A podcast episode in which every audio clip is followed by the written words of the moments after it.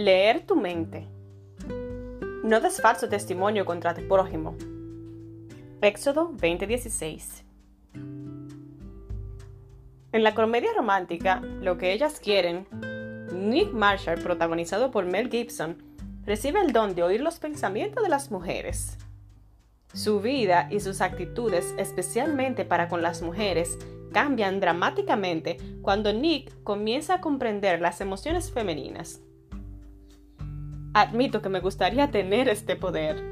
Si pudiera leer las mentes de los demás, nadie podría engañarme y la comunicación sería más sencilla, al menos hasta cierto punto. Aunque no tengo este poder, la verdad es que muchas veces actúo de la misma manera como si pudiera leer los pensamientos y las intenciones de los demás. Cuando pretendemos que leemos las mentes de los demás, muchas veces terminamos ignorando el noveno mandamiento.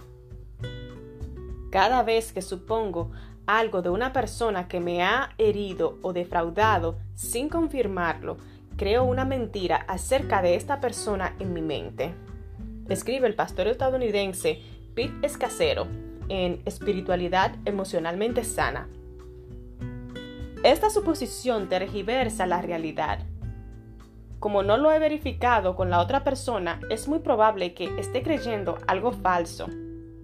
También es probable que comparta esa falsa suposición con los demás. Añade.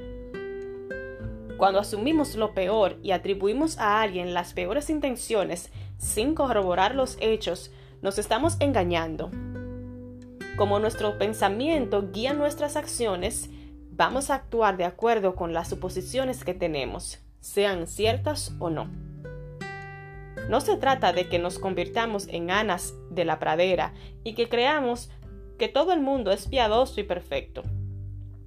Lo que sí hace falta es desarrollar nuestra inteligencia e integridad emocionales. En vez de suponer, no le importa lo que necesito o me está ignorando a propósito, Debemos aprender a comunicar nuestras necesidades con valentía y respeto. Debemos aprender a decir frases como Hoy me gustaría que pasáramos 15 o 20 minutos charlando, sin el televisor ni los teléfonos celulares encendidos.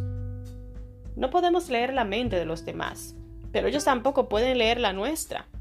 A veces suponemos lo peor de alguien simplemente porque no se anticipó a nuestras necesidades. Practiquemos hoy la humildad de admitir lo que necesitamos y cotejar nuestras interpretaciones.